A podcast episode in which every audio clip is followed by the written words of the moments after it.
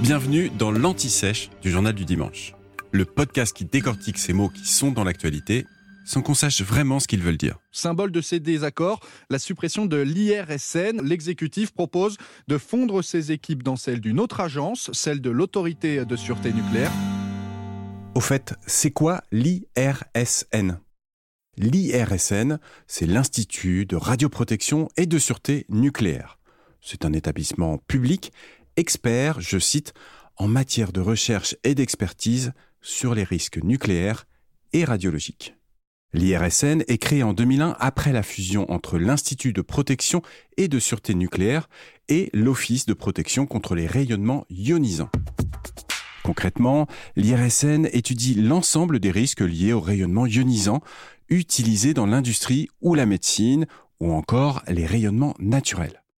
Alors, si on simplifie, les rayonnements ionisants, ce sont des rayonnements qui ont suffisamment d'énergie pour faire perdre un ou plusieurs électrons à un atome. Et un atome qui a perdu un ou plusieurs électrons, c'est ce qu'on appelle un ion. Les rayonnements ionisants les plus célèbres sont les rayons X et les rayons gamma. Revenons à l'IRSN.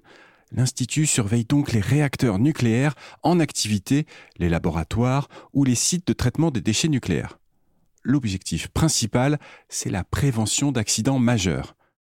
C'est aussi l'IRSN qui est chargé de l'inventaire de toutes les sources de rayonnement ionisant présentes sur le territoire. Dans le cadre du projet de loi d'accélération du nucléaire, le gouvernement a indiqué son intention d'intégrer l'IRSN à l'ASN, l'autorité de sûreté du nucléaire la majorité des 1700 salariés de l'Institut dénoncent ce projet, mettant en avant les manquements à l'indépendance de la recherche et de l'expertise qu'une telle décision pourrait signifier. Ils soulignent également la difficulté pour une autorité administrative comme l'ASN de diriger des recherches, la plupart des experts de l'IRSN étant également des chercheurs. À l'inverse, les partisans du projet expliquent qu'aujourd'hui, l'IRSN délivre des avis scientifiques indépendants, mais c'est l'ASN qui tranche. La fusion permettrait donc, selon eux, de rationaliser tout cela.